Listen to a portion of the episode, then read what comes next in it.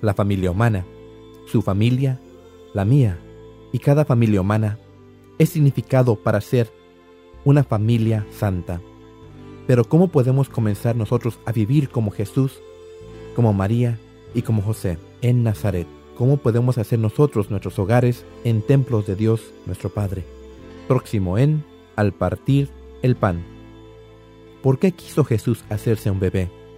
Tener una madre y un padre y vivir casi toda su vida en una familia sencilla. En parte, lo hizo para revelar el plan de Dios de que toda la gente viva como una sagrada familia, congregada en su iglesia. En la sagrada familia de Jesús, María y José, Dios nos enseña nuestro verdadero hogar.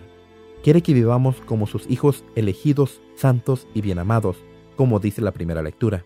Los consejos familiares que escuchamos en las lecturas de hoy para madres, padres e hijos son muy sólidos y prácticos. Los hogares felices son el fruto de quienes son fieles al Señor, como cantamos en el Salmo de hoy.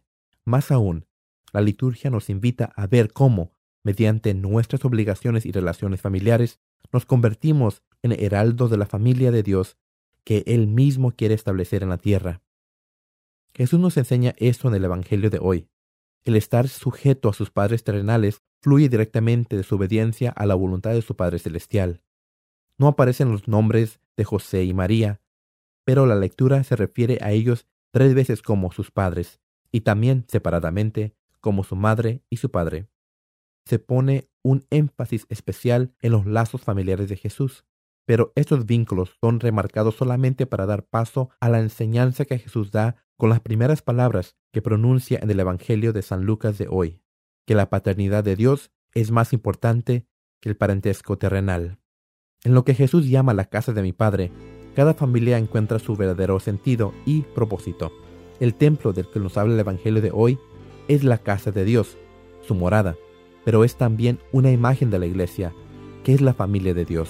En nuestros hogares debemos edificar esa casa, esa familia, este templo vivo de Dios, hasta que Él ponga de nuevo su nueva morada entre nosotros y diga de cada persona, yo seré su Dios y Él será mi Hijo.